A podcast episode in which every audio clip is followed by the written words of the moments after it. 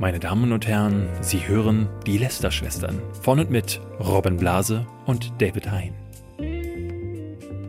Man kann entweder sauer auf sich selbst sein, weil die Dinge nicht optimal gelaufen sind, oder man nimmt es einfach hin. Es ist wichtig, nicht immer so streng mit sich selbst zu sein. Robin, ich finde, dieses großartige Zitat aus der Slimani-Bibel sollte für uns die Maßgabe für diese Folge der Lester-Schwestern sein. Hallo und herzlich willkommen an euch, liebe Zuhörer, und an dich, Robin. Ja, ja, vielen Dank. Also ich fühle mich, also ich fühle mich direkt motivierter für den Tag. Ja, sei nicht immer so streng mit dir. Ich sehe das immer, ich komme hier rein und du bist bist gerade wieder streng zu dir selbst und ich denke Geise mich selber. warum liest ja. dieser Junge nicht einfach mehr aus der Slimani-Bibel?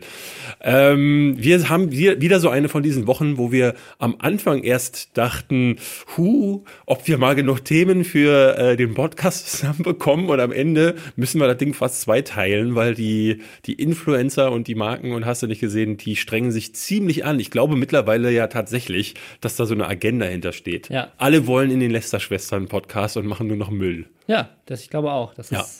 Wir haben gleich mal ein Update für euch. Das ist die Rubrik, wo wir auf Dinge zu sprechen kommen, die wir in den letzten Wochen schon mal irgendwie angeschnitten haben. Und jetzt geht es mal wieder um Unge. Ähm, beziehungsweise ja. nicht nur um Unge, sondern um ihn und Herr Newstime. Und äh, bevor es da jetzt ein paar hochgezogene Augenbrauen gibt. Nein, wir sprechen jetzt nicht nochmal über Milch ist Gift. Dieses Thema hatten wir in den letzten Wochen ja ein und ein, zwei Mal angeschnitten, äh, sondern da hat sich jetzt mehr daraus ergeben.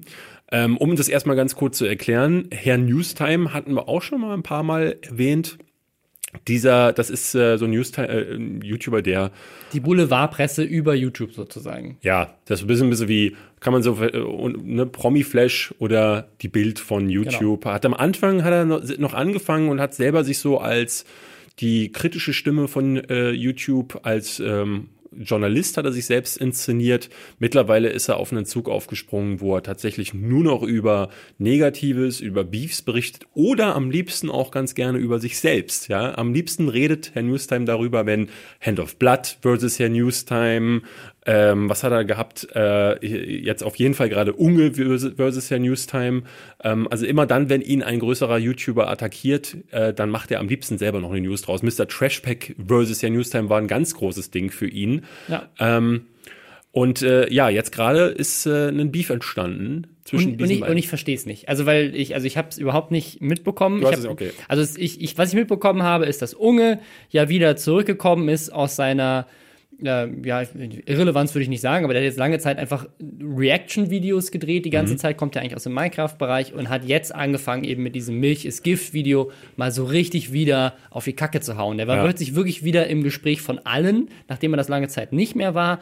Ähm, und ja, Herr Newstime, der ist einfach jemand, der wächst stetig eben weiter mit dem Thema, dass eben YouTube-Drama gut ankommt, dass Mr. Trashback, der andere YouTube-News-YouTuber, jetzt eigentlich gar nicht mehr so auf der Bildfläche unterwegs Ja, also ist. dieses Argument, dass Unge aus der Irrelevanz, was ich jetzt von einigen gehört habe, tatsächlich zurückgekehrt sei, äh, das kann ich so gar nicht sagen. So, obwohl ich jetzt nicht der größte Verfolger von ähm, der äh, dieser Szene bin ähm, und auch äh, Simons Reactions-Videos zum Beispiel nicht so viel geguckt habe, sind die fast täglich in den Trends gelandet. Also die Reaction-Videos von Ungespielt, das war jetzt das letzte Dreivierteljahr, würde ich meinen, weil er sie gerade vor allen Dingen auch mit Mimi zusammen ja, gemacht ja, hat. Mhm.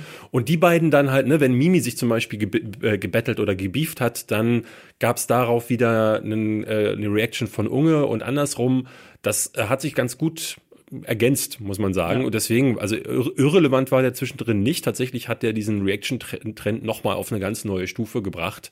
Ähm, und waren auch die einzigen Reactions, die ich mir ganz gerne angeguckt habe, weil äh, ich den halt, ne, ich, wir beide mögen Simon ja, glaube ich. Ähm, und äh, die, die, also ich finde es immer ganz witzig, ja. er, er, wenn er sich totlacht, dann lacht er sich halt halt gleich immer, dann kriegt er wirklich so ein Lachflash, wie das äh, mhm. äh, immer wieder so in allen möglichen Videos steht. Aber was ist denn jetzt passiert zwischen den beiden? Ja, großer Beef, ich sag dir das. Also erstmal war es ja so, dass Herr Newstime, so wie er das immer macht, wenn äh, irgendwas Großes äh, abgeht, dann berichtet der fast täglich dazu. Tatsächlich hat er in der Zeit, wo dieses Milch ist Gift-Ding gelaufen ist, ich glaube, vier, fünf, vielleicht sogar mehr News gemacht zum Thema Unge und wurde dann aber auch wieder ähm, am Ende so, äh, wie man es von ihm in letzter Zeit auch kennt. Ne? Er spricht ja gerne immer davon, dass er sehr sachlich sei und auch neutral, mhm. fängt aber ganz gerne an, selber, ähm, also er ist, ich persönlich finde, dass er extrem manipulativ geworden ist.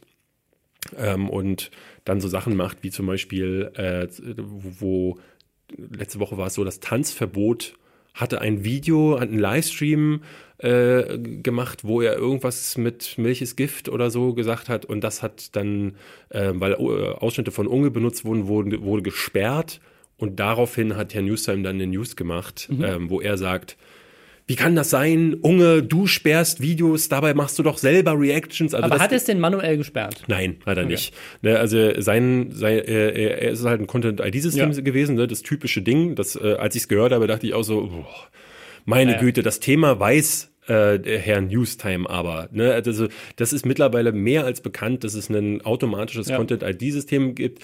Es äh, gab die Stimmen und da kann man tatsächlich darüber diskutieren, ähm, die gesagt haben, okay, auch wenn es automatisch ist, jemand wie du, der halt auf fremden Content reactet. Das wollte ich nämlich gerade sagen. Kann also, ja dann eigentlich auch sagen, hm, dann mache ich diesen Kanal, schalte ich da vielleicht dieses automatische ja. Content-ID-System ab. Das natürlich auf dem Ungespielt-Kanal passiert, nicht auf dem Unge-Kanal. Ja. Er hat ja zwei unterschiedliche Kanäle und auf den zwei unterschiedlichen Kanälen kann es auch sein, dass die in unterschiedlichen CMS-Systemen eingebettet sind. Aber ja, das weiß ich äh, ehrlich gesagt gar nicht. Also äh, Unge selbst hatte in einem Video danach reagiert, hat gesagt, naja, mit meinen Videos nehme ich ich ja fast keine Kohle ein, seine Reaction-Videos, ähm, und das hat er, äh, er hat einmal so durchgescrollt durch seine mhm. Analytics. Ähm, tatsächlich die, der Groß, Großteil der Videos, den, die er da macht, sind alle demonetarisiert, weil irgendwie Urheber. Weil Urheberrecht, aber genau. das finde ich tatsächlich, das ist so eine, so eine Milchmädchenrechnung, wo man halt sagen muss, okay, klar, du verdienst nicht direkt mit YouTube AdSense Geld. Das mhm. ist, ist so, weil eben du tatsächlich zu 90 Prozent den Inhalt anderer Leute nutzt und dann 10 Prozent des Videos mit deinem Gesicht gefüllt sind. Das ist korrekt, aber du hast damit ja eine hohe Reichweite und durch diese Streams, in denen du das machst, ist er dann zum Beispiel jetzt bei der Online Marketing Rockstars Festival Ding da bei Vodafone auf der Couch und macht für die einen Stream etc. Ja, ja. Also er profitiert, er lebt ja schon sehr gut davon, dass er eben damit seine Reichweite aufbaut. Du, ich war und ich bin ja einer der ersten, der sagt, dass er dieses ganze äh, ne, Reaction-Thema total affig findet, ne, mit mit fremden Inhalten Inhalte zu generieren, ist für mich kein Inhalt. Ne? Also das habe ich ja mehrfach schon gesagt. Ähm, äh, also je nachdem, wie man es macht, aber einfach nur sozusagen genau. das anzugucken und zu sagen, ha, ist lustig, ist halt so. Ja, also ja. ich finde ja sogar sowas wie, wie es die Fine Bros machen, mhm. dieses React to hat noch einen gewissen Wert. Also wenn man jetzt sagt, man setzt hier zehn Omis hin und sagt man nennt das Ganze dann Elders React to Counter-Strike, ähm, okay, ja, ne, wenn das irgendwie witzig ist, weil die Omis sagen so, äh, das ist ja wie damals im Krieg oder äh, äh, warum, warum kann ich nicht selber zocken? Ja, okay, ne, dann, dann will ich dann, dann ist, dann hast du da ja was Neuartiges draus gemacht, aber ich sehe halt äh, ganz viele, wobei das ist gelogen. Bei den meisten Thumbnails, wo React Tool drauf äh, steht, klicke ich schon gar nicht hin. Aber ähm, ich habe genügend gesehen, sagen wir es so, ja. ähm, wo ich dann hinterher dachte, oh, ne, dieses berühmte Video von ApoRed damals, das ich parodiert mhm. habe, wo er auf ein Video reagierte, ähm, wo jemand mit einem heißen Messer durch alle möglichen Dinge geschnitten äh, ist. Und ich dachte, das war's. Er saß ja wirklich die ganze Zeit nur da und sagt, wow, wow, Alter, Digga, Digga, du, Digga, du schneidest da jetzt, oh, er schneidet da durch, Digga, ja, ja. Alter. Nee, das ist, das ist 90 Prozent der Sache, aber das, also das, was Unge normalerweise macht, er hat ein Video durch sein CMS gestrikt. Herr Newsom hat dazu ein Video gemacht. Okay, aber warum gibt es deswegen jetzt Krieg? Ehrlich gesagt habe ich es auch nicht so ganz verstanden. Das Ding hat sich halt hochgeschaukelt und man muss halt sagen, ich, also Herr Newstime ist auch eine Person, mit der es äh, gar nicht einfach ist, mittlerweile vor allen Dingen, äh, sich anzulegen. Das sollte man tunlichst vermeiden, weil der ähm, sehr, sehr clever darin ist, ähm, zu äh, ja, seine eigene äh, Community zu manipulieren und die irgendwie zu nutzen, um seinen kleinen Feldzug da zu führen. Ne? Also was ich, äh, ich habe den, ich vergleiche den in letzter Zeit ganz gerne mit Trump tatsächlich. Mhm. Das mag ein bisschen abstrus klingen, so, ne? Äh, sag mal, weit bist du jetzt durchgeknallt, den mit dem Trump zu vergleichen? Ich, ich sehe schon direkt das, ja. das nächste Video Die von Schlagzeile, ja. Nee, ähm, weil äh, auch der, jetzt ob gewollt oder ungewollt, aber ein sehr kluges ich will gar nicht klug sagen bei Donald Trump, aber er hat ja ist super gewitzt darin, wie er argumentiert oder wie er Argumente seines Gegenübers so verdreht, dass er bei seiner eigenen, bei seiner eigenen Folger, Verfolgerschaft besser dasteht. Das ist jetzt in dem aktuellen Video ist mir das wieder aufgefallen, das er gemacht hat wie, zu Simon Unge, aber äh, seine generelle Art und Weise. Ne? Also er, er ist auf der einen Seite sagt er so, ich bin ja Journalist, ich mache äh, Kritiken und ist ja alles ganz unabhängig und sagt dann aber bei jedem, bei jedem, jetzt hat er zum Beispiel 300.000 Abonnenten und postet dann, oh, wir sind jetzt so und so viele. Also er ist eigentlich äh, einer derjenigen, der sowas normalerweise oder früher auch an, angekreidet hätte bei anderen. Aber, genau, aber warum wirst du denn News-YouTuber? Ich glaube, weil du ein Riesenfan bist und in seinem Fall halt von Gronk und so weiter, von diesen Leuten und du möchtest irgendwie dazugehören. So war es ja bei Mr. Trashback. Ja, und, und, und das ist halt die, die einfache Art von Content, die man da machen kann. Den Aber er hat über die immer- Leute machen, die du magst. Er hat sich aber immer wirklich so stilisiert als derjenige, der, ne, als die rechtschaffende Stimme von YouTube, als der, der wirklich Kritik übt. Und das ist jetzt äh, auch äh, abs äh, absurderweise gestern so äh, äh, eskaliert, weil ähm, Unge dann hat irgendwas, irgend- ich weiß, ich, ehrlich gesagt muss ich sagen, ich habe wirklich ein bisschen den, den Faden verloren bei diesem ganzen Ding. Irgendwas hatte Unge wieder gemacht, worauf Herr Newstime ein Video gemacht hatte. Ähm, und äh, dann passierte, dass äh, Herr- Newstein sagte, kritische Stimmen sind nicht erwünscht. Also weil Unge hat einen Livestream gemacht, wo er mit Mimi da saß und ein Video, ach genau, jetzt habe ich es, Entschuldigung. Ähm, ähm, Herr Newstein hatte ein Video über Bibi gemacht.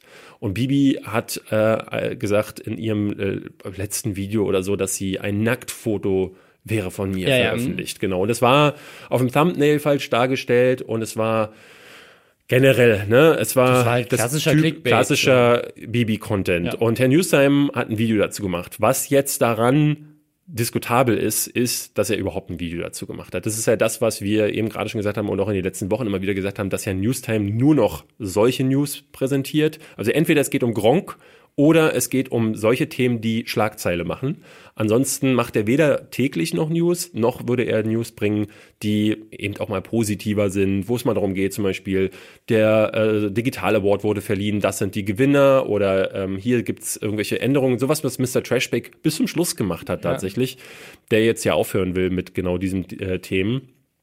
Ähm, und Unge hat dann einen Livestream gemacht und hat ihn tatsächlich aufs Derbste beleidigt. Also, ne, sagt so Sachen wie Mongo und äh, sagt so, hey, das äh, ist doch völlig irrelevant, dass du jetzt hier erwähnst, dass Bibi sechsmal Werbung am Anfang geschaltet hat.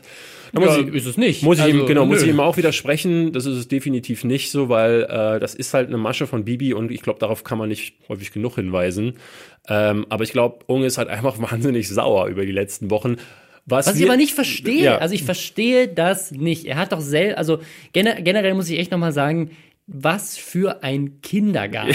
hier, hier, sind, hier sind erwachsene Männer, die einfach Inhalte machen. Der eine macht Inhalt mit dem Inhalt anderer Leuten und der andere macht Inhalt mit dem Inhalt anderer Leute. Und beide regen sich drüber auf, wie sie Inhalt mit dem Inhalt anderer Leute machen. So, Leute, macht doch einfach euren Scheiß und lasst euch gegenseitig in Ruhe. Klar, Herr Newstime ist kein Journalist. Der Typ ist nicht besonders gut da drin, objektive Ja. Sichtweisen darzustellen, obwohl er das vielleicht manchmal behauptet. Auf der anderen Seite, jemand wie Unge, wenn der sowas macht wie Milch ist Gift, dann ist das auf jeden Fall innerhalb von YouTube so relevant, dass man auf jeden Fall verstehen kann, warum jemand, dessen Kanal Motto es ist, über YouTube zu reden, viel dann darüber redet und Unge ja sogar selber in seinen Videos nach diesem ganzen Skandal sich hingesetzt hat und gesagt hat, dass er das eigentlich bewusst nur gemacht hat, um zu provozieren, Ja, ja. weil er damit eben genau Leute wie Herr Newstam triggern wollte. Er hatte den ja sogar also, ge- gedan- gedankt. Er hatte irgendwann mal geschrieben auf Twitter, ähm, danke Herr Newsheim, dass du das Thema noch größer machst. Bei ihm ist es schwierig gewesen in dieser Zeit auch gerade herauszulesen. Was ist jetzt überhaupt noch Ironie gewesen? Ne? Denn man muss ganz offen sagen, aus äh, 260 Zeichen Twitter-Buchstaben kannst du Ironie halt einfach nicht also herauslesen. ich das hat noch ich nie blick da, ich funktioniert. blick da langsam auch selber nicht mehr durch, weil ich, ähm, ne, also zum Beispiel hat er ja dann dieses, dieses Video zusammen mit, mit Rezo gemacht, so, wir leben in der Computersimulation, andere YouTuber fanden das Ja. dann alles super lustig und so weiter. Ja, ja. Also da weißt du ganz genau, okay, hier wird einfach nur rumgetrollt.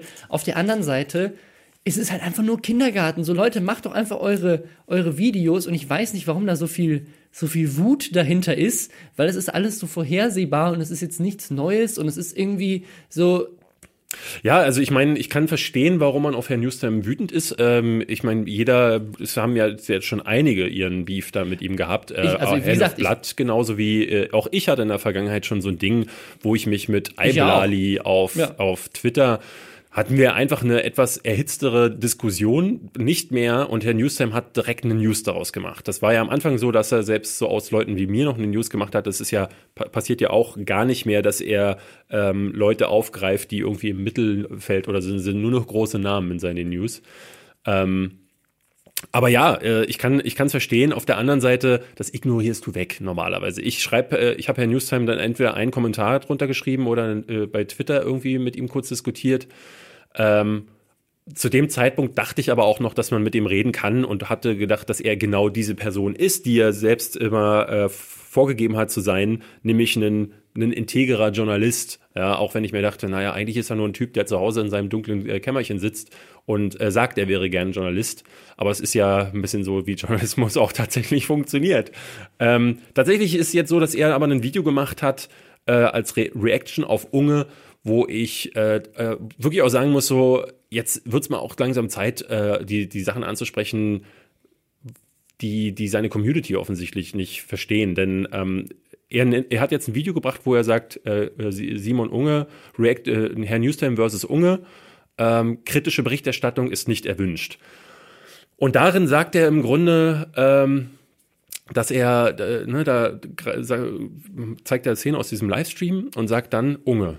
Ja, äh, ich bin jemand, der, äh, der eine sachliche Diskussion bevorzugt und niemals beleidigen würde. Und wenn du denkst, das Beleidigen, hm, hm, hm ja. und dann dachte ich so, jetzt wird es mal Zeit, da muss sich nur jemand hinsetzen, der sich mit den Grundlagen der Psychologie auseinanderkennt und das mal auseinandernehmen, weil ich das ganz interessant finde, wie er, und da kommen wir wieder zu diesem Trump-Ding, ja, ja, mhm. ähm, Unge hat ja nicht gesagt, dass äh, es ihm darum ginge, dass kritische Berichterstattung ein Problem sei. Niemand würde sich irgendwie äh, hinstellen und sagen, Kritik ist schlecht, sondern die Art und Weise, wie diese Kritik funktioniert. Darum geht es ja. Und das, ne, also das, die, stellt sich die Frage, weiß Herr, Herr Newstime das und ähm, dreht sich das bewusst so zurück? Ich glaube ja. Ähm, oder ist er zu blöde dafür? Das kann ich mir tatsächlich eher nicht vorstellen. Aber tatsächlich ist es so, dass die ähm, dass er dann bewusst daraus ein Ding macht, wo er sich vor seiner Community ne, diesen Schutzschild aufgebaut hat. Er wäre so diese kritische Stimme, aber das hat er gar keine attackiert. Ähm, dummerweise hat er halt, und das hat er klug auch gemacht, dass er, dass er Newstime dann diese Ausschnitte aus diesem Livestream von äh, Unge genommen hat, wo er sich über Bibi und diese, diese Werbeeinnahmen ne, aufregt. Es ist ein bisschen doof, dass Unge sich da von seinen Gefühlen hat mitreißen lassen, weil äh, dadurch macht er sich angreifbar. Was danach in dem Video aber passiert, ist, finde ich, sehr interessant. Ähm, Herr Newstime nimmt die Stimme runter, also äh, signalisiert quasi, ich bin deeskalierend, mhm. ich will hier gar kein Beef und sagt so, Unge, ich will immer nur sachlich diskutieren. Und auch das ist falsch. Denn wenn er wirklich nur sachlich äh, diskutieren würde, dann würde er vorher nicht immer wieder so News machen wie die letzte, wo er wirklich aus der Haut fährt, förmlich, äh, in, in einem Video, wo er über Tanzverbots-Strike gesprochen hat. Und dann sagt, Unge, du kannst doch nicht Videos sperren und so, was auch populistisch und manipulativ ist, weil es falsch ist. Weil ich, glaube, das, ich glaube, das fasst das ganz gut zusammen, weil wir reden jetzt hier schon seit 18 Minuten über dieses, über ja. dieses Thema.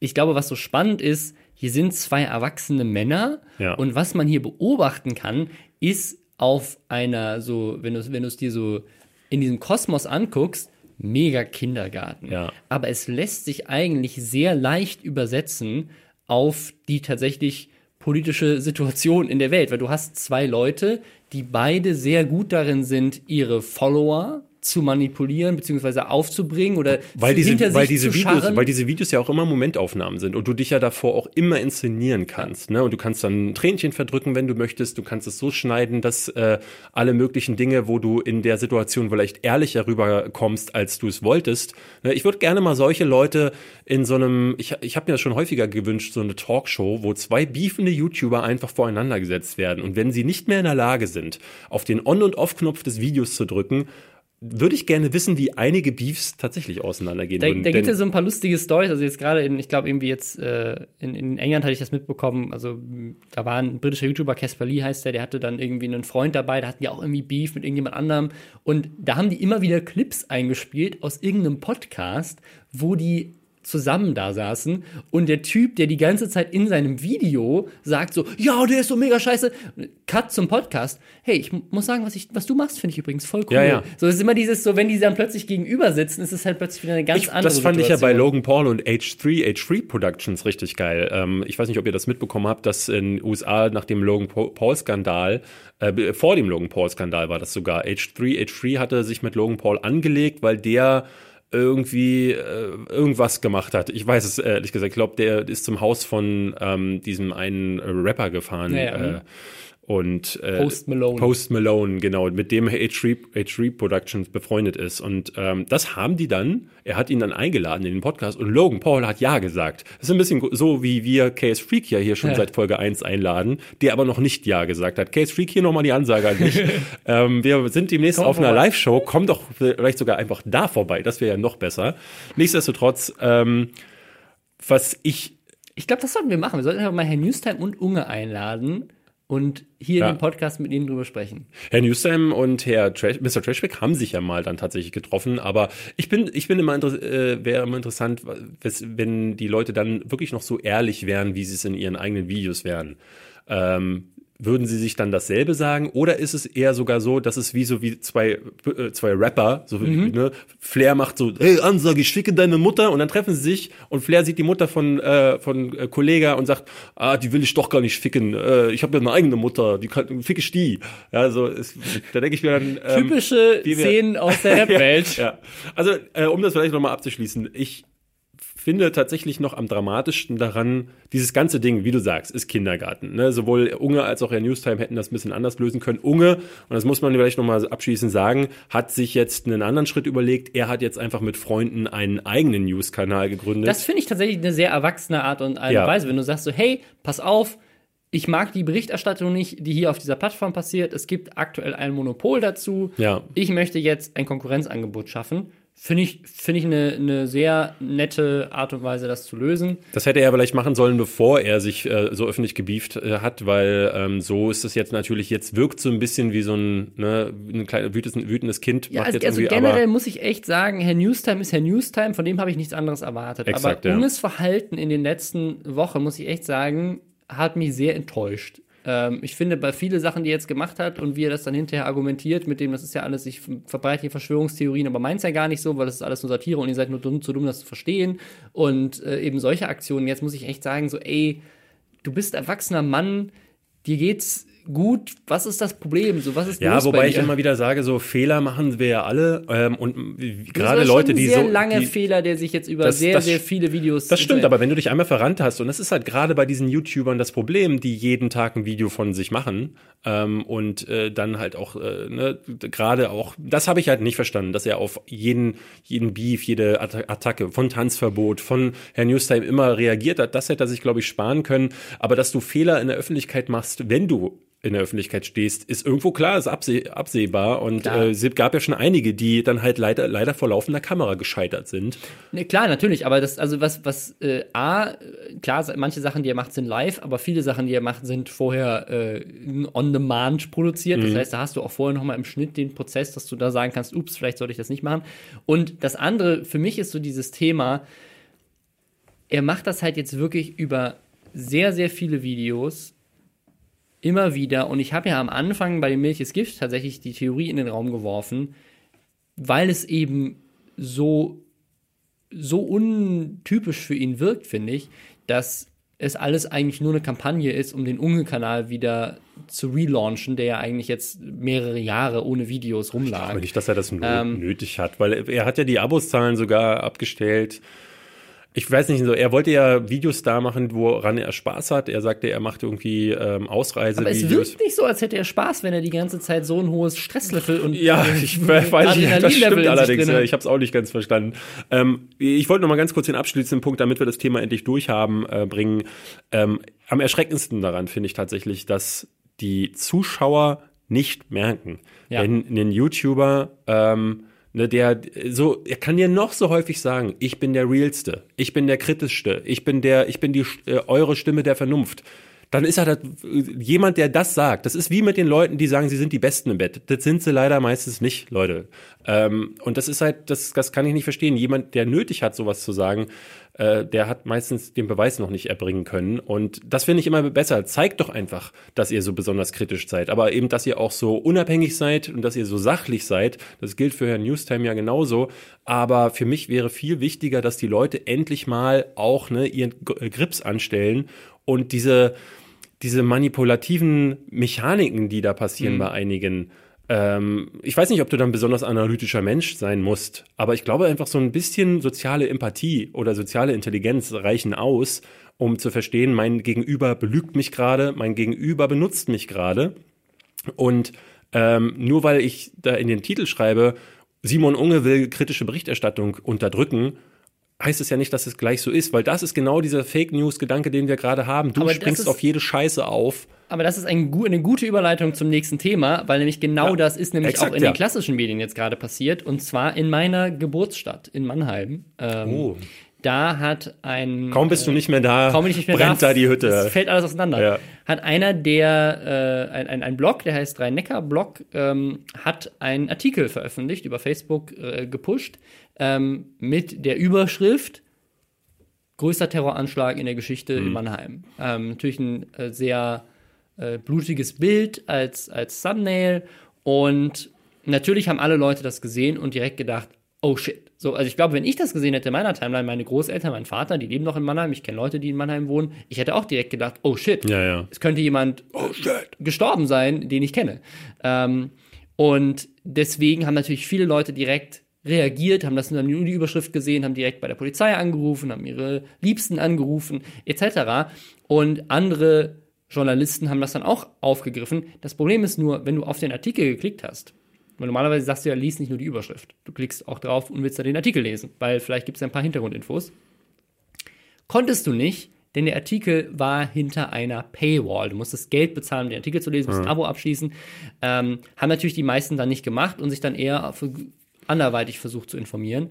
Ähm, das Ding ist, in diesem Artikel wird auch nicht aufgelöst, dass es sich darum tatsächlich um eine Fake News handelt, mhm. sondern da sind dann so ein paar Sachen drin, wie, also ne, das ist mega skurril, wie die das auch hinterher versucht haben zu argumentieren, warum das eigentlich nur Satire ist ähm, oder ein Test, wie auch immer.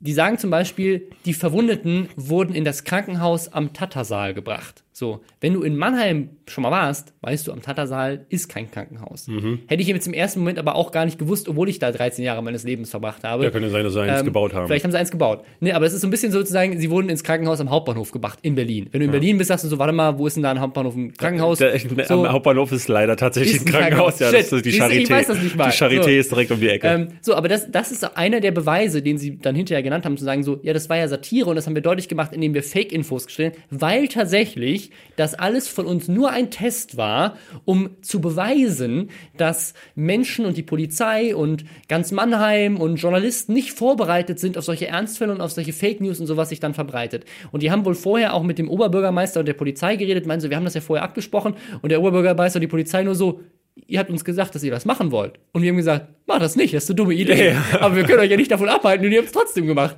Also, und dann, also die sind dann gerügt worden vom, vom Presserat oder was auch immer. Also, da ist unglaublich viel Shitstorm auf die zugekommen und die verteidigen das bis heute, dass das ja alles nur ein Test war, wollten aber natürlich damit, dass Leute ihre Paywall da ja. kaufen, haben unglaublich viel Werbung für sich gemacht und so weiter und es ist halt einfach ein super perfides Ding, so durchschaubar, Leute, die da einfach durch auf Aufmerksamkeitsgeilheit ähm, ebenso die, die Angst der Leute ausnutzen und klar damit auch auf eine Sache hinweisen, die tatsächlich wichtig ist, nämlich ja, Leute lesen nur Überschriften und solche Fake News verbreiten sich schnell und so weiter, aber das kann man auch auf eine andere Art und Weise machen. Ja, das ist so ein bisschen, ne, also weil du auf der einen Seite dann sagst so, ey, guck mal, die Leute ähm, lesen nur die Überschriften, ha, haben wir euch ertappt, aber dann davon zu profitieren ist halt, ja, ja. Ne, das geht halt gar nicht. Ich hatte ja einen Tweet dir geschickt, ähm, dass äh, ich weiß gar nicht, ich muss ihn mal kurz suchen, ähm, weil sich jemand äh, auch im Internet darüber auf Twitter ausgelassen hatte, der sagte, dass er mittlerweile das Problem sieht, dass sich langsam, das kommt von äh, Ashur L., er schrieb, langsam zeichnet sich ein deut deutliches Problem mit digitalem Journalismus ab. Die tiefgehenden und oder komplexen Zusammenhänge verschwinden hinter Paywalls, während die anheizenden, unredlichen, vereinfachten und unwahren Quellen für alle zugänglich bleiben. Ja.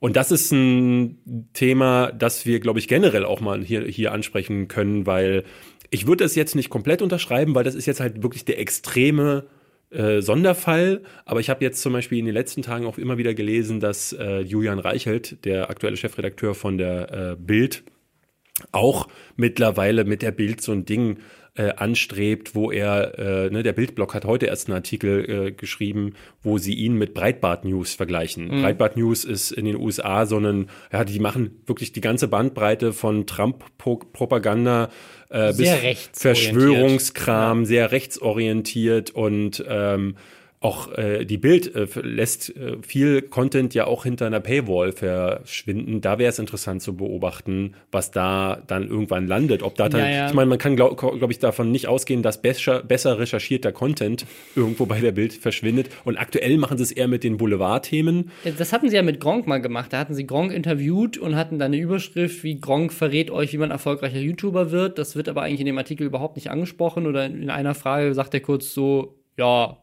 ladet halt Videos hoch. und, und das haben sie halt in eine Paywall versteckt, in der Hoffnung, dass halt ganz viele Gronk-Fans ja. dann da ihr Abo abschließen und so. Das ist halt schon, das ist halt Clickbait auf einer, auf einer anderen Art und Weise. Ähm, ich finde es halt, ich finde halt, ähm, tatsächlich alarmierend, ähm, wie sich das in manchen Feldern entwickelt. Also für mich ist das beste Beispiel die GameStar. Die haben ihre Sachen, die sie früher im Heft hatten, die gut recherchierten Artikel, haben sie mittlerweile ja auch auf der Seite. Und diese Specials, die wirklich sehr immer, immer sehr hochwertig waren, wie ich fand, die sind mittlerweile alle beim äh, GameStar Plus Abo ja. enthalten. Und äh, ist ein verständlicher Schritt irgendwo. Es führt aber dazu, dass eben genau dieser, ähm, dieser Eindruck entsteht, dass so die leicht verdaulichen Inhalte, die News, die Sachen, die eh wieder gecallt werden von irgendwelchen ja. amerikanischen Magazinen oder die von der von den Presseagenturen vorgegeben die werden. Die auch nicht viel Arbeit brauchen. Das ist halt das Problem. Genau. Also ich, ich glaube, dass, dass das Thema bei, bei Journalismus ähm, oder generell Inhalten im Netz, sieht man ja auch bei ganz vielen anderen Sachen, ist das Problem, dass Leute eben kostenlos gewöhnt sind. Und ich finde in Deutschland noch viel mehr als international. Mhm. In den USA, so sowas wie die New York Times oder die Washington Post oder so, die haben plötzlich Rekordabos, wenn sowas mit Donald Trump passiert, weil alle sagen, sowas wollen wir supporten. Das finden wir ganz wichtig, dass da unabhängiger Journalismus existiert.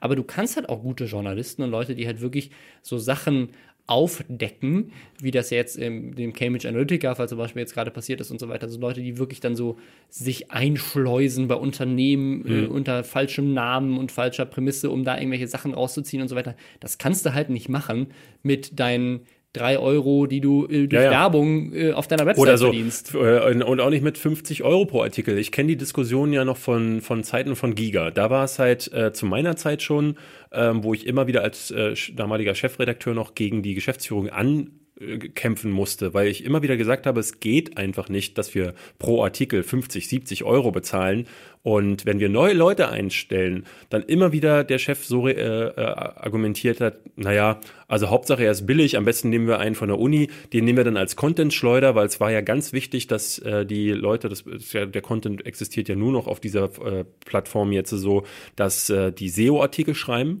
Ja, das ist ja bei Giga jetzt, also jetzt, jetzt bei Ströer, das ist ja wirklich das Schlimmste überhaupt. Ja. Die machen ja solche Sachen wie, ähm, der Titel ist Deadpool kostenlos im Netz streamen. Mhm. Das ist die Überschrift, die du angezeigt bekommst. Wenn du auf den Artikel klickst, steht dann unten drunter, so vermeiden sie Virusfallen. Ja. Und das ist derselbe Artikel, den die für jeden Film, für jede Serie und für jedes Spiel hochladen, damit, wenn nämlich Leute dann suchen, so kinox.to ja. Deadpool, ist das der oberste Trailer. Sie klicken drauf, weil sie denken, oh, da kriege ich jetzt von einer renommierten Newsquelle Tipps, wie ich das kostenlos angucken kann. Und in Wirklichkeit kriegen sie halt dann ihre paar Cent durch die Bannerwerbung, die da läuft. Und wenn das aber 100 Millionen Leute machen, dann hat ja. sich das wieder gelohnt. Einen der härtesten Kämpfe, den ich zu führen hatte ähm, in der Zeit, es war gerade am Anfang von Giga, war, als äh, wir das Ding gerade gekauft hatten, also der Verlag mhm. äh, Icona, die hatten das dann sich geholt und dann hatte der Chef die clevere Idee, einen Giga-Downloader, so ähnlich wie bei Chip, äh, mhm. anzupreisen. Und dieser Giga-Downloader,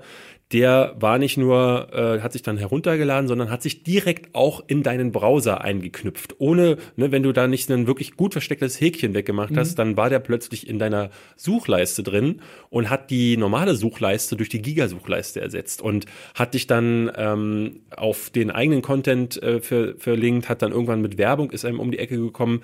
Und das Schlimmste war, dass äh, sie dann die clevere Idee hatten, ähm, Spielenamen zu nehmen, von, besonders gern die populären, also sowas wie Call of Duty, Modern Warfare, mhm. kostenlos downloaden. Dieses Triumvirat ähm, an Schlagworten. Ja. Das haben die SEO-mäßig über die gesamte Seite ver, verteilt. Zum Grunde so wie es Spieletipps auch gemacht hat. Die haben ja auch Seiten, so Fake-Seiten angelegt. Irgendwelche Spiele, die noch gar nicht erschienen sind, ähm, genommen Fallout 4, äh, Komplettlösung oder Walkthrough mhm. äh, Fallout 4 und wenn du dann raufgeklickt hast, stand da drunter, tut, mir, tut uns leid, hier ist noch kein Walkthrough, aber er entsteht gerade, kommt ihr bitte, kommt bitte später wieder. Dann hast du den Klick schon gemacht, ja. hast in, den vielleicht sogar noch auf Werbung geführt oder konntest Werbung davor schalten. Ja, die Impression zählt ja schon. Also jeder, jeder Aufruf, zählt. jedes Werbeanzeige ist schon direkt gesehen und damit kriegst du auch Geld. Und das war Ende der 2000 Zehner, nenne ich sie mal, also so um die um 2006, 7, 8 herum, in der Zeit, als ich bei den Online-Magazinen gerade äh, Ich glaube, das sind die 2000 Ich glaube, wir sind jetzt gerade in den 2010 Ja, tut mir leid. ähm, da war das tatsächlich gerade so, dass das eines der beliebtesten Mittel war, um dich in den Argov-Zahlen, also Argov ist so, ähm, so eine äh, äh, Seite, wo du quasi auslesen kannst, wie viele äh, Impressions du machst. Oder äh, eine IVW gibt's da noch, das ist so eine unabhängige, glaube ich, so eine Messagentur, die dir auch die Zahlen auswirft. Und das waren die beiden großen ähm, ja, Dinger, mit denen du rumgelaufen bist, um dich irgendwo zu bewerben und zu sagen, hey, wir sind Giga, wir sind groß, guck mal hier, unsere Argov-Zahlen, unsere IVW-Zahlen. Und das wurde gepusht mit so einem Bullshit.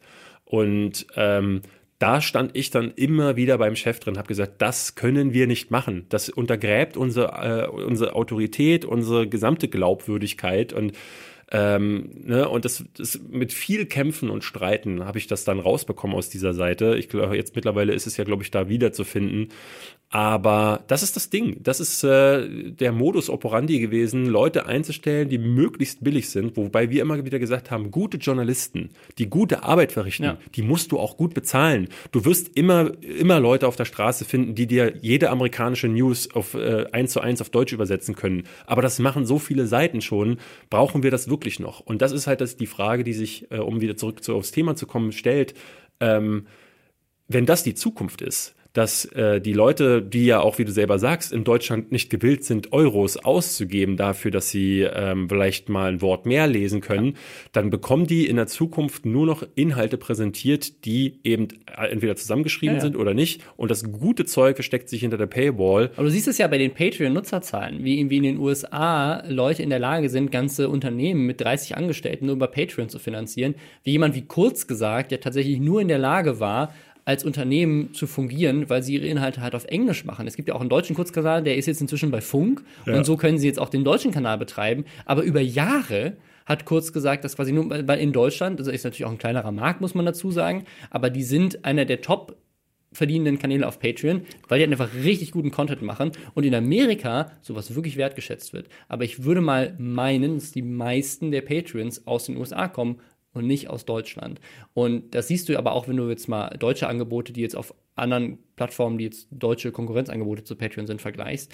Ähm, oder auch wenn du solche Sachen wie Loot für die Welt oder Friendly Fire und so weiter, klar sind das mega erfolgreiche Sachen, aber wenn du das mal vergleichst mit internationalen Sachen, wenn, wenn sich da ein großer Star hinguckt, der hinsetzt, der natürlich auch, muss man dazu sagen, mehr Follower hat, aber wenn du es prozentual aufrechnest, verdienen auch Charity-Sachen in den USA immer viel mehr Geld als deutsche Sachen mhm. ähm, pro Zuschauer.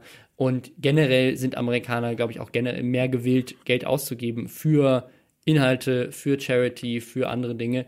Aber liegt das daran, dass das Publikum da schon durchschnittlich ein bisschen älter ist? Oder? Ich glaube, weil die amerikanische Mentalität so eine andere ist. Du hast dieses, dieses Tellerwäscher zum Millionär-Ding, du hast dieses, dieses Thema, dass du viel mehr dich so in die, in die Business-Situation von anderen Leuten reinversetzt. Weil wenn ich die Giga-Situation jetzt aus Unternehmersicht sehe, habe ich, sehe ich auch sozusagen, klar, du kannst, klar, ja. du kannst jetzt sagen so, ey, klar, ich bezahle jetzt all meinen Journalisten 5000 Euro im Monat, dann haben die zwei Monate lang einen Job und dann ist das Unternehmen pleite. Ja, ja, Geil. und als derjenige, der, ähm, ne, als quasi der, der Mittelsmann zwischen der Redaktion und der Chefetage stand, ich konnte das auch immer nachvollziehen. Ne? Also die, die Schritte und der Chef hat auch zu mir immer gesagt, äh, ganz klar, er war BWLer und er war ein sehr ehrlicher Kerl. Das muss man immer dazu sagen. Es war kein böser Evil Guy, so ein Evil Corporate Guy mit Sonnenbrille, sondern war ein lieber Kerl, der dann auch sagte, ja, wir können das so machen, wie du sagst, aber wie spielen wir dann Geld ein? Gerade zu den Anfangstagen von Giga, als wir als Marke halt gerade zurückgekehrt waren und das Ding niemand ernst genommen hat, weil es halt vorher dreimal dahingesiegt mhm. ist, neu aufgekauft wurde und dann eben wieder fallen gelassen wurde. Wer konnte denn davon ausgehen, dass das dann plötzlich wieder florieren würde äh, unter den richtigen Leuten? Und ähm, da war halt, die Videoklicks haben uns nicht getragen, die äh, Seitenimpressions haben uns nicht getragen, also musste die, die Seite damit äh, über Wasser gehalten ja. werden. Ähm, meiner Ansicht nach war, hab, ich habe halt immer gesagt, so, es ist, ne, ich verstehe das, aber es muss einen anderen Weg geben. Ähm, wir haben uns jetzt in dem Fall für den schnellsten, einfachsten und meiner Ansicht nach aber auch dümmsten Weg entschieden, weil äh, du kannst jetzt zwar damit auf mit wenig äh, Hirnschmalz und wenig äh, Aufwand viel Geld verdienen, aber du hast deine Integrität auf dem Weg dahin geopfert und als neues Ding, als neues Giga, das, das jetzt wieder ernst genommen ja. werden möchte, so zu starten, ist doch mehr als falsch. Ne? Dann hast du dann am Anfang äh, am Ende Geld verdient und wo bist du dann mit null Fans, weil keiner will das lesen, aber du hast halt ne, massig Leute ja. verprellt, die deinen dein Installer irgendwie äh, sich in den Browser wie so ein Virus reingeholt haben. Ähm, Giga hat das überlebt, weil auch wir dann dagegen an, wirklich angestunken sind mit aller Macht und das hat ja wirklich viele Nerven gekostet. Aber, aber jetzt? Ähm, ja, jetzt sind die Leute gegangen. Ne? Ja. Man muss ja ganz klar sagen, der Punkt, an dem ich gegangen bin, ohne mir jetzt zu viel beimessen zu wollen an Einfluss, aber der Punkt, an dem ich, äh, an dem ich gegangen bin, war der, an dem es ja wirklich spiralös nach unten ging. Ja. Ja, und äh, weil einfach keiner mehr da war, der gegengehalten hat. Ich habe danach mit Tom und äh, Robin, äh, meinen die Leute, die noch da geblieben sind, die ja nie das Interesse hatten, diese Kämpfe zu mhm. kämpfen, äh, die sagten auch, sie haben dann relativ schnell aufgegeben, weil es gegen diese Übermacht äh, einfach keine Möglichkeit war. Und dann sind sie ja lieber selber gegangen. Das ist halt die Lösung für uns alle gewesen. Mhm. Zu sagen, wir gehen und irgendwo in der Welt da draußen nach der Möglichkeit zu suchen, diesen journalistischen Ansatz irgendwo anders unterzubringen. Und äh, das ist das, was ich neulich auch schon mal sagte. Bei Nerdscope, finanziert von den öffentlich-rechtlichen, da hatten wir die Möglichkeit zu sagen, mit einem, einer guten Geldspritze, ja ähm, zu machen, was wir wollen. Deswegen verstehe ich auch ehrlich gesagt niemanden, der gegen die Rundfunkgebühren ist. Ja. Weil das sind alles Leute, wo du ganz genau weißt, du würdest trotzdem immer noch erwarten, dass du allen Content in den Arsch geblasen bekommst, aber du würdest die 17,50 Euro never ever irgendwo anders ausgeben. Ja. Sondern du würdest davon mehr Bier kaufen genau. oder so, aber du würdest sie nicht in andere kreativen Content stellen. Deswegen ist es so toll, dass es das gibt. Ja. Äh, Denn du, lieber stellst du dich irgendwo hin und sagst, alles Fake News, alles Fake News und verstehst gar nicht, dass genau, weil du keinen Euro ausgeben willst, nur noch Fake ja. News überall existieren. Weil die Leute ja das Geld verdienen müssen, indem sie dich verarschen die ganze Zeit. Nur mit diesem Clickbait-Müll äh, kannst du doch jetzt wie BuzzFeed und wie sie alle heißen, äh, überhaupt ja. noch üblich über Wasser halten. Das ist ein äh, interessantes Thema, was wir mal in den nächsten Wochen äh, ja. sicherlich immer mal wieder hier haben werden. Ja, ich, ich, finde, ich finde, das ist auch eine gute Überleitung zum nächsten Thema, nämlich YouTube, die jetzt offen zugegeben haben, eine Sache, die viele Leute immer als Bug verstanden haben. Und zwar hat YouTube in War das so wirklich? Ja, so ein bisschen. Also YouTube hat, hat also um es kurz auszuholen, also es gab lange Zeit dieses Thema, es gibt zwei unterschiedliche Themen, muss man dazu sagen. Es gibt einmal das Thema, dass Leute Videos hochladen und die Videos nicht in der Abo-Box von Leuten auftauchen ja. und da, man dann eben einen krassen View-Verlust hat und man es eben nicht so richtig zurückverfolgen kann. Das andere Problem ist, Leute machen Livestreams oder andere Arten von Content, die es dann auf YouTube auch gibt. Du kannst auch noch so irgendwie Posts schreiben inzwischen und so weiter. Und dazu gibt es Notifications. Das heißt, Leute werden benachrichtigt, dass eben ein Livestream gestartet ist und so weiter. Und Livestreams wurden dadurch am Anfang sehr gepusht, weil das auch ein Ziel von YouTube war, damit Twitch zu Konkurrenz zu machen und so. Ähm, und jetzt kam halt raus, dass YouTube das nie offen kommuniziert hat, aber sie haben das jetzt zugegeben, das heißt zugegeben, sie haben es einfach erzählt, in einem Video, das sie selber produziert haben, dass Notifications, also Benachrichtigungen, nur an die Leute gegeben werden bei Livestreams, die sie persönlich für die aktivsten Abonnenten halten, also die, die am meisten daran interessiert Und bei wären. Videos. Bei Videos ähm, nicht. Das, darum ging es da gerade nicht in dem Beitrag. Aha. Aber ähm, die Vermutung, die viele haben, ist, dass es A bei Videos wahrscheinlich ähnlich sein könnte, auch wenn sie es da noch nicht zugegeben haben, oder B, und dass das eben diesen Abo-Bug erklärt, dass eben YouTube sozusagen mal Sachen nach oben pusht und mal nicht. Ähm, das siehst du aber auch bei Facebook, siehst du ja bei Instagram, das ist ja aktuell gerade so ein Meme eigentlich schon, mhm. dass eben diese Plattformen dir den Content nicht chronologisch anzeigen, sondern eben für dich rausfiltern, was oben angezeigt wird. Felix Bar, äh, toller YouTuber, hat dazu ein ganz interessantes Video gemacht, wo er das auch nochmal erklärt. Ähm, es ist wirklich faszinierend, weil eigentlich sagt jeder, ey, ich abonniere doch die Kanäle, weil ich bewusst entscheide, dass ich das gerne hätte. Mhm. Und jetzt entscheidet jemand anders, dass ich das eigentlich gar nicht will so dann, wenn ich zugespammt werde von irgendeinem Kanal, weil der plötzlich 30 Videos hochlädt oder Videos hochlädt, die mich dann zum zehnten Mal nicht interessieren, dann deabonniere ich den halt. Oder ich persönlich deabonniere selten Sachen, ich ignoriere es dann einfach, ich scroll dann einfach drüber, ich habe genug Zeit, um ein bisschen zu scrollen. So, wenn ich sowieso 20 Minuten ein YouTube-Video angucke, kann ich auch ein paar Sekunden mal mehr scrollen und mal gucken, weil vielleicht irgendwann ist ja noch was dabei, was mich dann interessiert.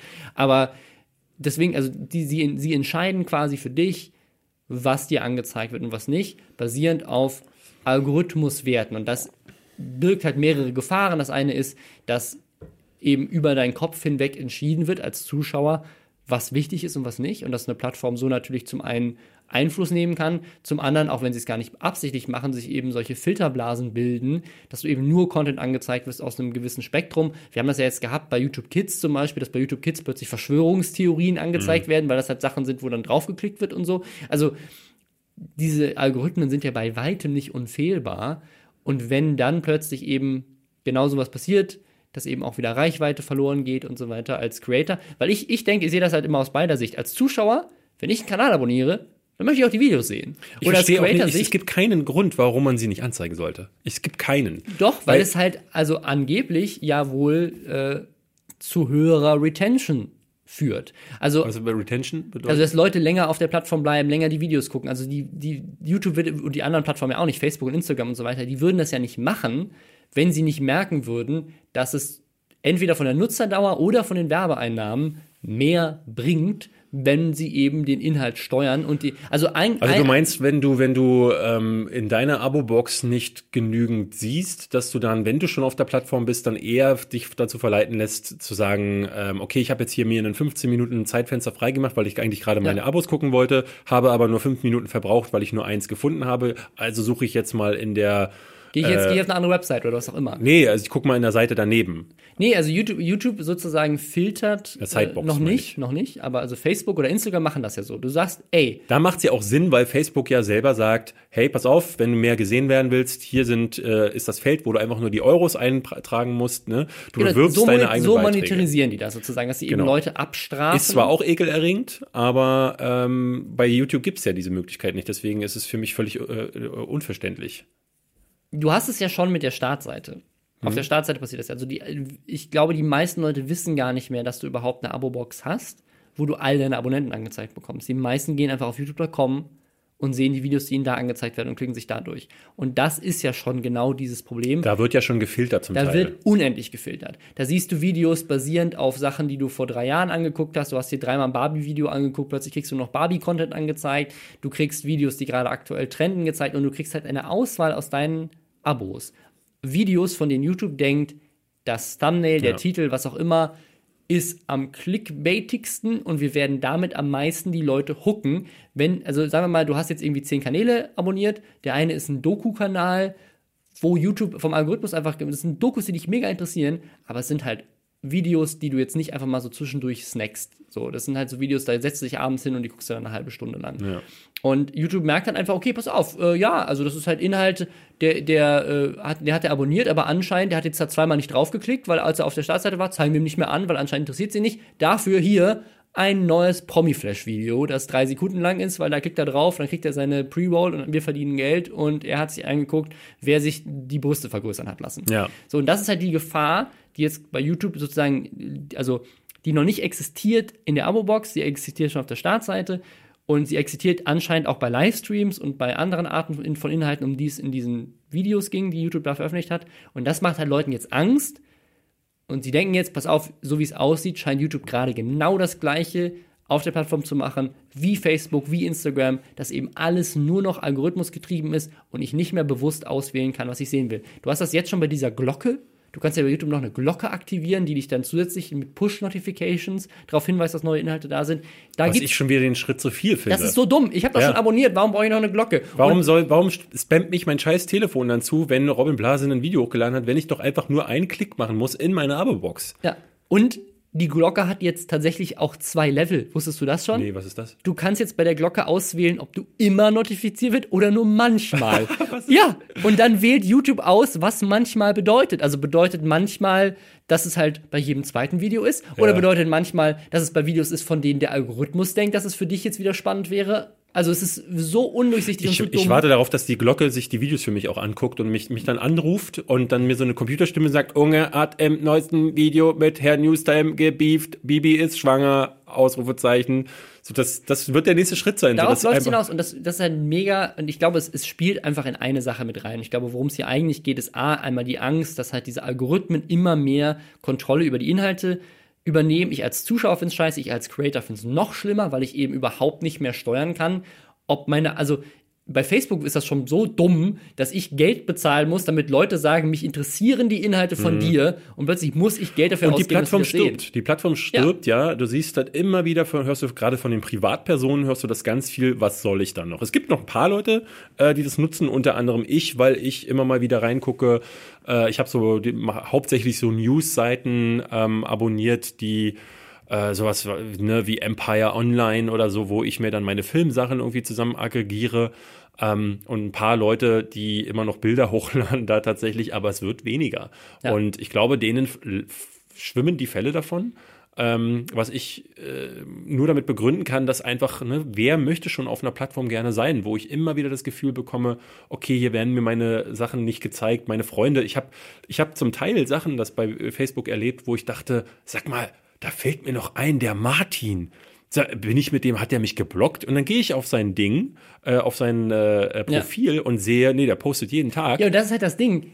Der ist gar nicht tot. Bei Marken macht das Sinn, weil Ja. Marken geben ja Geld aus. Aber Martin wird ja jetzt nicht sagen, ey David Hein, ich, ich zahle jetzt mal 10 Euro pro Post, damit Ja. David Hein das sieht.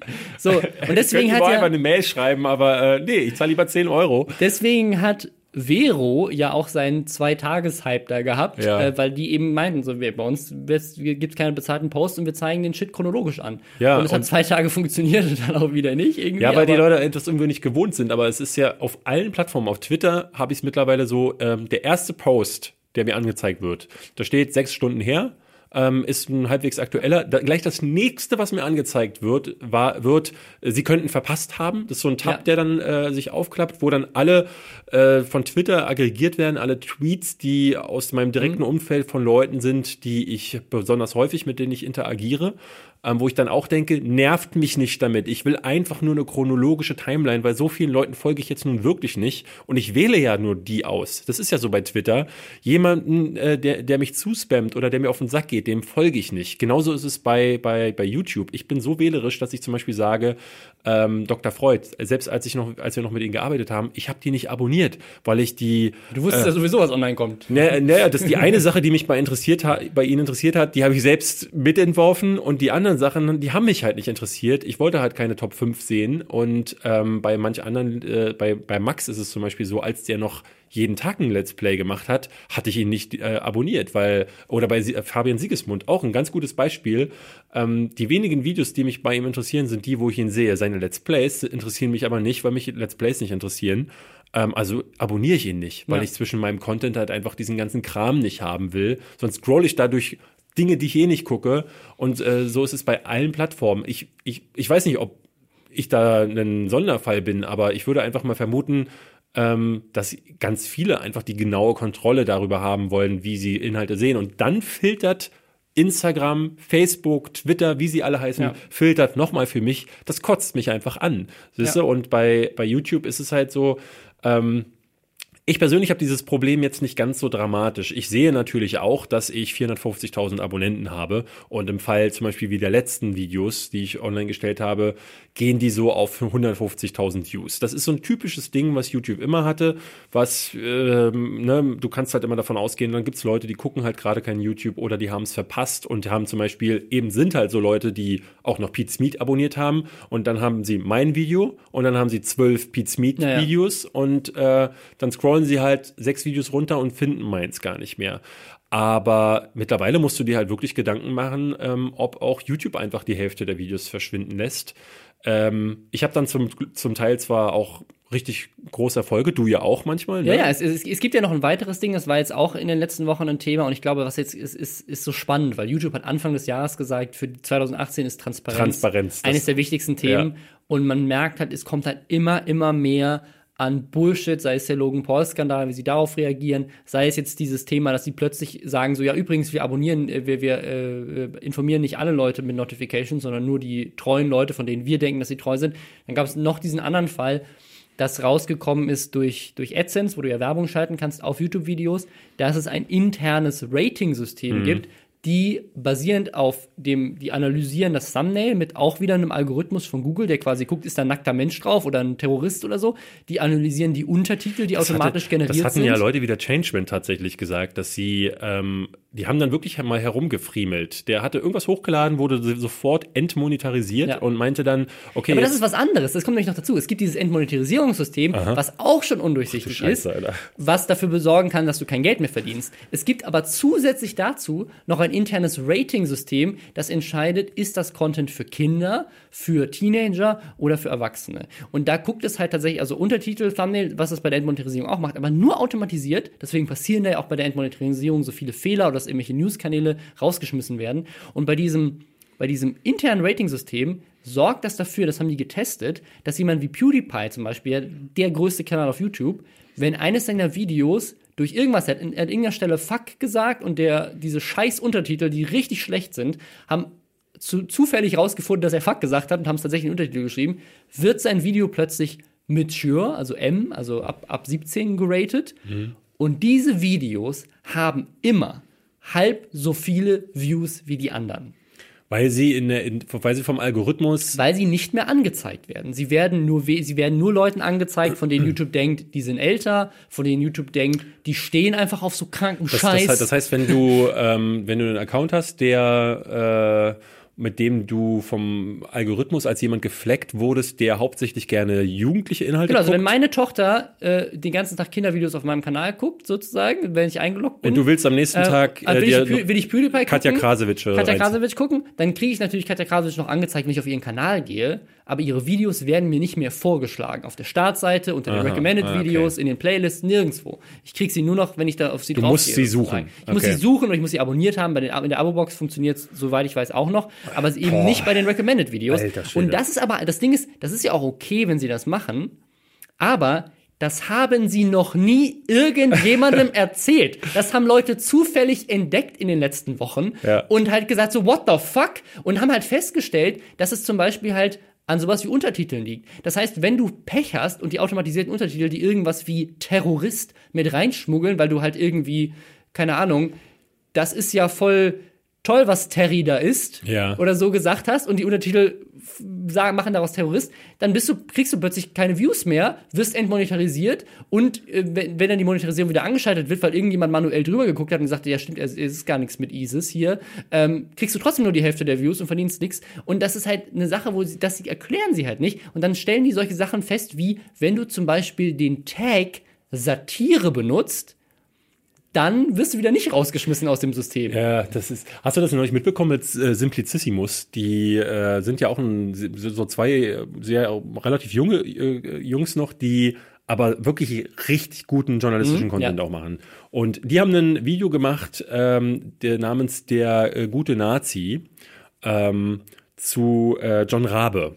Ja, mhm. der äh, hat in den äh, im Zweiten Weltkrieg hat der unten äh, im äh, asiatischen Raum, ich glaube in Nanking, hat der ganz hat der so ein Dorf quasi errettet ähm, vor den japanischen Invasoren und ähm, das haben sie quasi so betitelt, um zu sagen, so er ist der letzte gute Nazi, weggestrikt. Ja, und dann haben sie sich gedacht, okay, lag es jetzt daran, dass da Nazi im Titel vorkam und haben ganz viele Änderungen vorgenommen. Und selbst nach der x-ten Änderung hat YouTube noch einen Strike draufgeknüppelt. Und äh, das ich kann dir ehrlich gesagt den genauen her, äh, die genau, ne, was dann bei da am Ende bei rumgekommen sind, aber die beiden Jungs haben dann wirklich gesagt, so, ey, da verlierst du wirklich die Lust dabei, ja. solchen Content zu erstellen, weil der, das ist ja wirklich guter Content. Ich habe jetzt, ich, ich kriege ja ganz viel von Flo auch noch über Olli mit. LeFloid, der ähm, ja seit über einem Jahr zu kämpfen hat mit dieser Problematik und dem auch wirklich die Faxen, äh, der hat die Faxen ja. dicke, dem hängt alles zum Hals raus, weil das Abstruse daran ist, dass noch vor Jahren hat YouTube Werbung mit so jemandem wie ihm gemacht. Die haben ihn ganz vorne in die vorderste Front in den äh, YouTube Rewinds gestellt. Die haben ihn auf die Bühne gezogen, wenn mal wieder eine, ne, YouTube hat, macht hier in Tempelhof immer einmal pro Jahr so eine große, äh, wir holen uns auf uns selbst eine, eine Runterveranstaltung, ähm, wo dann die ganzen großen Influencer vorne auf die Bühne gestellt werden. Und heute drehen sie dem die alle Hähne zu, weil er mal hier Terrorist gesagt hat, weil er da Angela Merkel erwähnt hat. Hier hat er dann mal wieder ähm, was zu AfD und rechts gesagt. Und jedes einzelne seiner Videos wird mittlerweile demonetarisiert und die Zugriffszahlen sind drastisch nach unten ja. gegangen. Sodass du auch da vermuten musst, dass er einfach vielen seiner Fans nicht mehr angezeigt wird. Ja, vielen ja. Leuten aber, die früher ihn reingespült bekommen haben, obwohl sie ihn nicht abonniert haben, ähm, nicht mehr angezeigt wird, weil sein Content gefleckt wird. Es ist, me ist, mega spannend. Du kannst das wirklich sehen, wenn du auf solche Sachen, Seiten gehst wie Social Blade, wo du dir anzeigen lassen kannst, wie sich so Abonnenten und Viewzahlen über Monate verändern. Da siehst du wirklich so einen Punkt im letzten Jahr, wo plötzlich sozusagen es steigt, es steigt, es steigt, es ist ein bisschen Plateau und so und plötzlich gibt es einen Punkt, zack, und seitdem geht es nur noch steil bergab. Ja. Und das ist nicht nur bei ihm so, das ist bei vielen anderen Kanälen so. Du siehst, dass Kanäle plötzlich Abonnenten verlieren, hm. ähm, wenn sie mal keine Videos hochladen und so weiter. Ähm, oder ähm, auch wenn sie mal ein Video hochladen und so weiter und du siehst, dass äh, Views, Views fallen und so weiter. Und wenn du das vergleichst, wo vorher, wo plötzlich Leute äh, 60, 70.000 Abonnenten im Monat gemacht haben und 10, 20, 30, 40 Millionen Views gemacht haben, plötzlich, ohne dass sich was wirklich merklich verändert hat und ohne dass du auch jetzt irgendwie das zurückführen kannst, dass Leute keinen Bock mehr drauf haben, wenn sie irgendwie satt davon geworden sind, plötzlich machen sie nur noch 8 Millionen Views und 2000 Abos im Monat. Und das ist halt Algorithmus-Sachen, die sich wieder verändert haben und so weiter und wo YouTube natürlich wieder nicht transparent ist und wo du halt dir eigentlich sicher sein kannst, klar, es gibt sicherlich einige Leute, die keinen Bock mehr auf den Content hatten oder so. Aber es ist halt einfach zu sehr vielen Prozent darauf zurückzuführen, dass die Sachen eben nicht angezeigt werden. Auf der Startseite, in den Recommended Videos, ja. am Ende eines Videos. Das macht echt viel aus vom Traffic und das unterschätzen Leute extrem. Die meisten Views kommen gar nicht über Abos, sondern die kommen über die Trendseite, über die Startseite. Und das ist halt echt äh, ein Problem, wenn YouTube da dauernd dann rumschraubt und dann halt so intransparent ist und dann noch solche anderen Sachen hat, die einen dann bestrafen für Dinge, für die man eigentlich gar nichts kann. Das ist halt echt mies. Und das in einem Jahr, wo sie sagen, so, ja, dieses Jahr sind wir mal besonders transparent, weil das waren wir bisher nicht.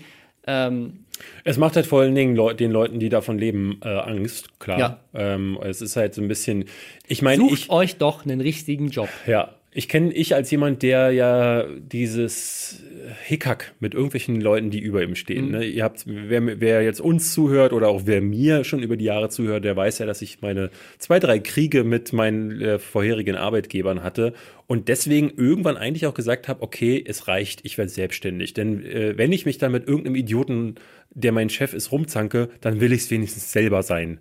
Ja. Äh, das heißt, wenn ich irgendwann einmal schizophren werde und mit mir selbst streite, dann ist das, dann ist das immer noch eine Entscheidung meines Körpers.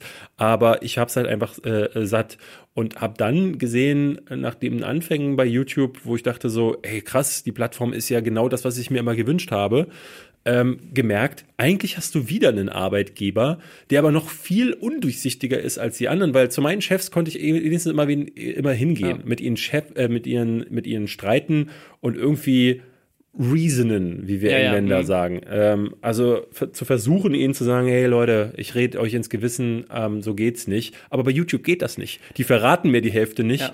Ja. Ähm, die verraten mich als jemanden, der für sie quasi arbeitet, auch noch.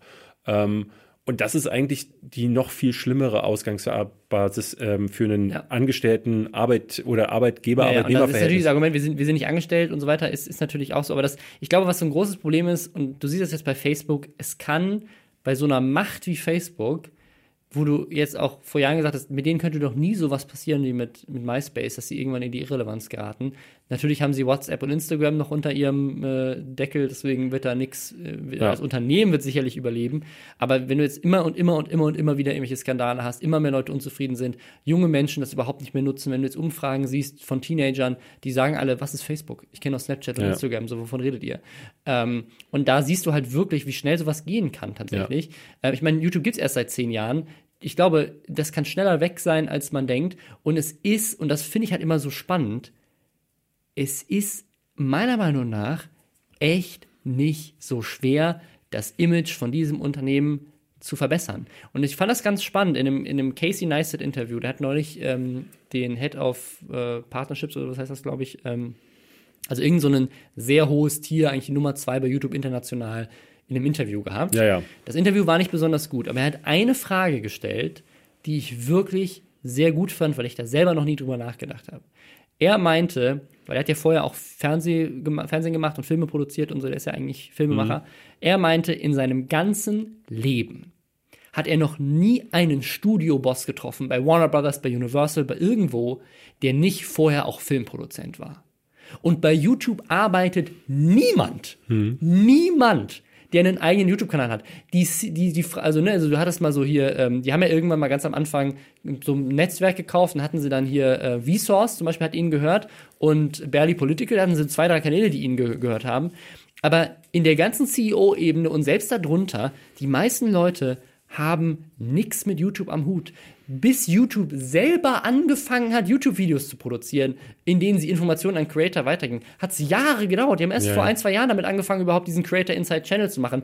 Die, die Susan Wachowski oder sowas, die, die, äh, wie sie da heißt, die Geschäftsführerin, ähm, die hat, äh, da war, war neulich irgendwie so ein lustiges Ding, dass sie halt von Julian Bam sich Tipps hat geben lassen, wie man einen YouTube-Kanal produziert bei irgendeinem Ding, ähm, weil sie halt selber in ihrem ganzen Leben noch nie ein Video gedreht hat. Und das sind die Leute, ja. die an der Spitze sitzen. Natürlich gucken die nur auf Zahlen und Algorithmus ja, und Tech und nicht auf das, was die Zuschauer oder die Macher wirklich interessiert, weil ich bezweifle auch, dass diese, diese über 50 Jahre alten, über 40 mindestens CEOs da überhaupt die YouTube-Sachen konsumieren selber. Aber, da, aber ich glaube eben, dass es dann gar nicht so schlimm äh, oder so schwierig sein muss, äh, zu sagen, man kriegt sein Image wieder dahin gebogen, dass man zumindest das Gefühl vermittelt, man ist ehrlich. Ja. Ne? Und äh, also das Beispiel kann man sicherlich nicht vergleichen, aber bei Giga war es zum Beispiel so, wir hatten ja auch einen Podcast. Mhm. Und in diesem Podcast war es so, dass ähm, die drei Redakteure, die das gemacht haben, ich, der Tom und der ähm, to Tobi, die von Anfang an dabei waren, ähm, und wir hatten dadurch, dass ich der Chefredakteur war, hatte sich das so eingebürgert, aber irgendwann auch, weil ich das immer so gemacht habe, wie ich es gemacht habe, haben wir am Anfang das Segment gehabt, wo all die Dinge, die auch mal negativ waren und gerade so, wo es Backlash im Forum gab oder ne, wir hatten einen Relaunch und dann hat er nicht funktioniert oder eben so Sachen wie mit äh, warum steht da überall Call of Duty kostenlos downloaden? Und mhm. diese Themen, dafür war immer ich zuständig. Äh, die Wahl ist eigentlich sehr verwegen, muss man ganz offen sagen, aber die haben wir halt getroffen und der Chef hat uns mal machen lassen.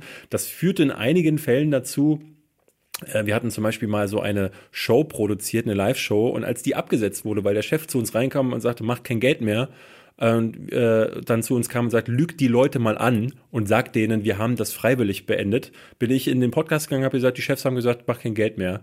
Ähm, da musste ich zwar hinterher antanzen und sie wollten mich eigentlich abmahnen dafür, aber ähm, ich dachte mir halt immer, es ist so wichtig und aber auch ja. so einfach zu sagen, ähm, und ich verstehe, dass das bei so einem krass börsennotierten Unternehmen, ja, mit ganz vielen Leuten in, der, in Entscheideretagen, dass du da nicht irgendwie einen hinsetzen kannst, der ja. einfach mal Real Talk in einem Podcast macht, weil der dir halt auch das ganze Gebäude einreißen kann, wenn er das Falsche sagt. Aber ähm, wenn die auch nur irgendwie in diesen YouTube Insight Dingern mal halbwegs so rüberkommen würden, dass sie sagen so, hey Leute, Ey, wir haben es halt dieses, echt verkackt, dieses Leute. Dieses Video, die sind auch einfach so unsympathisch. Ja. Die drei Leute, die da hinsetzen, da sind aber halt auch irgendwelche Software-Engineers. Das sind jetzt nicht die charismatischen ja, Leute, eben. die picken halt einfach irgendjemand so, hey, du hast doch schon mal hier, hast du mal die Startseite programmiert, setz dich mal hin, erklär, wie die Startseite funktioniert. Und dann sagt der eine so, äh, dann sagt der eine so, ähm, ich habe es mir auch zur Hälfte angeguckt, so, ähm, ja, hier hat der äh, Dennis vorgelesen, zeigt ihr das denn an, äh, dass, dass meine Videos, in meine Livestreams zu sehen sind? Und dann sagt er, haha, ja, Dennis, ähm, es, danke, dass du diese Frage stellst, Susan. Ähm,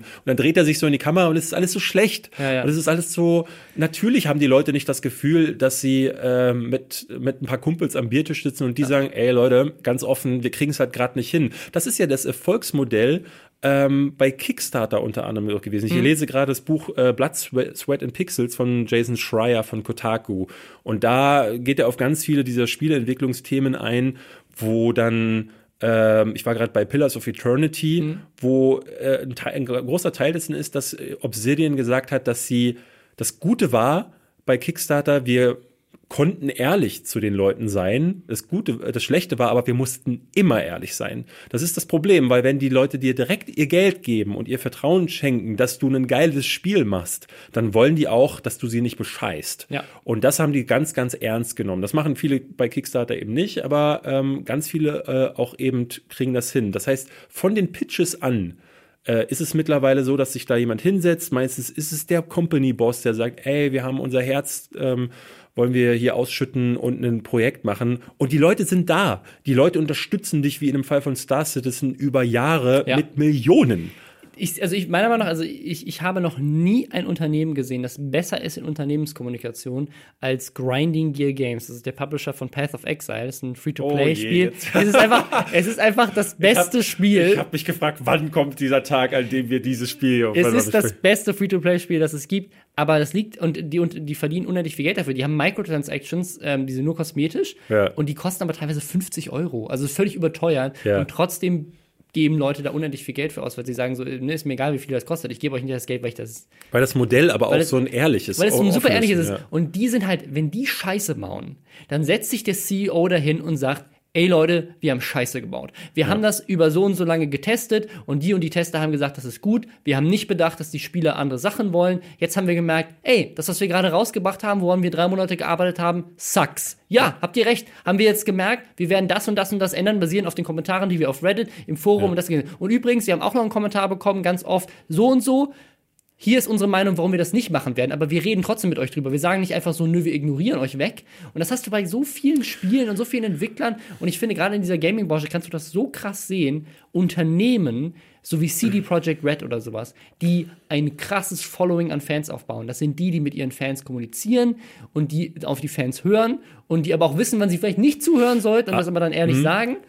Aber also bei all der, bei all der, ne, wir beide sind sehr Ja. idealistisch, darf man nicht Ja. vergessen. Bei all dem, bei all dem Idealismus, wenn man jetzt mal wieder äh, das Ganze herunterbricht, wer sind denn die erfolgreichen, äh, erfolgreichsten Ja Spiele-Publisher? gut, finanziell Das sind vielleicht andere. Ubisoft, das Ja. sind Activision und das sind EA Ja. und das sind all die, die nicht dafür bekannt sind, dass sie halt äh, eine besonders großartige Klar, auf- Firmenkommunikation auf dem Papier haben. Und, als, als Unternehmen. Das ist halt die Frage, was ist dein Ziel als Unternehmen? Klar ist wahrscheinlich bei YouTube als, Wenn du als also zahlengetrieben bist, Aktiengesellschaft wie, ja. ist dein, ist dein, weil da sitzen dann am Ende des Tages, wenn du, wenn du das nicht machst, dann wirst du halt gefeuert und das Board of Directors stellt jemand neuen ein, die halt die Aktien, Aktionäre repräsentieren. Jemand wie Grindy Gear Games, das ist ein kleines Unternehmen, das ist nicht börsennotiert, das Ja. gehört einfach den Gründern und die haben Bock drauf. dann hast du wahrscheinlich eben auch mehr oder eher die Möglichkeit, äh, auch mal ehrlich zu sein. Ich glaube das, aber das trotzdem. siehst du ja auch ganz oft, wenn solche kleinen Entwickler dann von EA aufgekauft werden und du sowas hast wie BioWare, die so eine der, ne, und dann plötzlich sind die bei EA und bam, ist alles scheiße.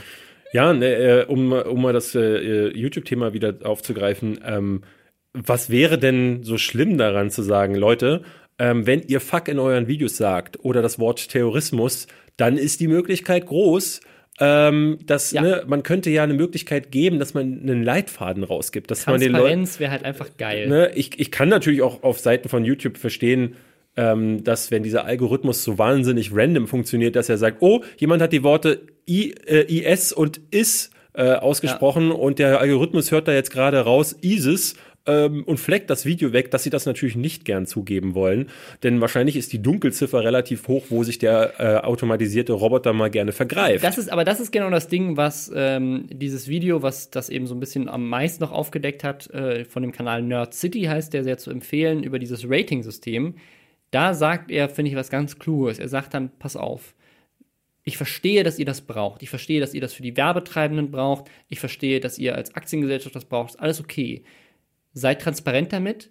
Und wenn ihr dann aber so eine scheiß Software online stellt, die sowas tracken muss, dann acht doch bitte drauf, dass sie wenigstens halt funktioniert. Ne? Also dann bringt doch nicht sowas raus, wenn ihr wisst, dass alle darunter leiden, auch ihr als Unternehmen, weil das Ding halt in 90% der Fällen nur Scheiße ausspuckt.